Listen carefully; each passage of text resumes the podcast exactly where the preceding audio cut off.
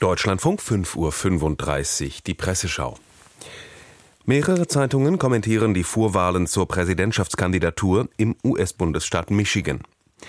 Zwei siegreiche Kandidaten, zwei Probleme, bilanziert die Frankfurter Allgemeine Zeitung.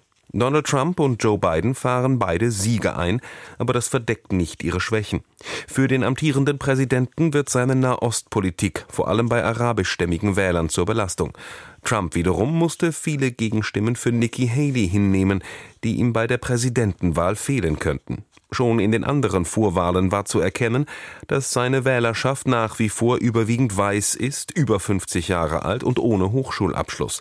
Das sichert ihm die Nominierung seiner Partei, nicht aber automatisch Mehrheiten in der viel diverseren Gesamtwählerschaft Amerikas.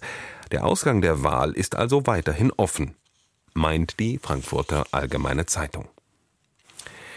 Aus Sicht der Mitteldeutschen Zeitung ist die Vorwahl in Michigan vor allem für US-Präsident Biden ein Alarmsignal.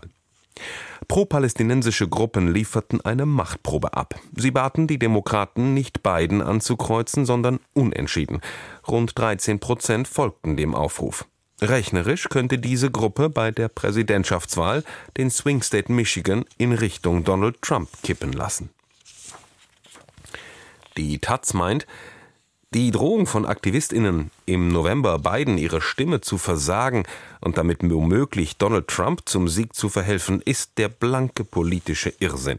Es war Trump, der die US-Botschaft von Tel Aviv nach Jerusalem verlegte, der Israels Premier Netanyahu zu immer mehr Siedlungsbau ermutigte und gar 2020 einen sogenannten Friedensplan vorlegte, der die Annexion großer Teile des Westjordanlands durch Israel vorsah. Erinnert die Taz. In der Republik Moldau haben pro-russische Kräfte in der abtrünnigen Region Transnistrien Moskau um Schutz gebeten.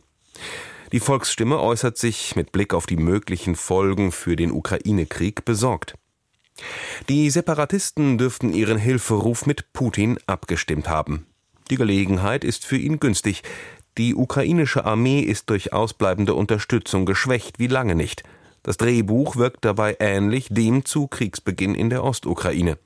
Im Ukraine-Krieg droht so im schlimmsten Fall eine weitere Eskalation. Für die Ukraine eine neue Front im Südwesten nahe Odessa sowie ein Übergreifen des Konflikts auf den kleinen EU-Nachbarn Moldau. Ist in der Volksstimme aus Magdeburg zu lesen. Die Rheinzeitung aus Koblenz notiert Putin, der Geheimdienstler, der der Kreml-Diktator immer geblieben ist, zieht die nächste Karte in seinem perfiden Spiel um die Macht im Land, in der Region und auch in Europa. Er will die Region in Brand setzen, was ihm im Fall von Transnistrien mit einer direkten Grenze zur Ukraine leicht fallen würde. Gerade in der Phase kommt zur Unzeit, dass sich Deutschland und Frankreich um die Vorreiterrolle in Europa streiten, kritisiert die Rheinzeitung. Mehrere Zeitungen kommentieren die Entscheidung des Europäischen Parlaments, keine EU-weiten Gesundheitstests für Autofahrer einzuführen. Der Wiesbadener Kurier begrüßt den Beschluss. Es wird künftig weiterhin den EU-Mitgliedstaaten überlassen bleiben, ob sie Millionen Menschen pauschal auf ihre Fahrtüchtigkeit prüfen möchten und die damit einhergehende Bürokratie in Kauf nehmen können. Die verpflichtenden Gesundheitschecks drohten nämlich zum nächsten EU-weiten Bürokratiemonster zu werden. Die freie Presse aus Chemnitz sieht es so. Mobilität ist zwar ein Grundrecht, selbst hinter dem Lenkrad zu sitzen, ist es jedoch nicht. Wer sein Auto nicht mehr sicher beherrscht, ist eine Gefahr für sich und andere. Und der Südkurier aus Konstanz bemängelt, jeder Fahrschüler muss sich vor der Ausbildung einem Sehtest unterziehen und jeder Hobbyflieger nach festen Intervallen zum Fliegerarzt. Doch in Deutschland steigen Autofahrer, die nach einhelliger Meinung ihrer ganzen Familie nicht mehr fahrtauglich sind, in ihren Wagen. Wenn die EU bis 2025 die Zahl der Verkehrstoten auf Null bringen will, so wird dieses Ziel von den Deutschen in Brüssel torpediert.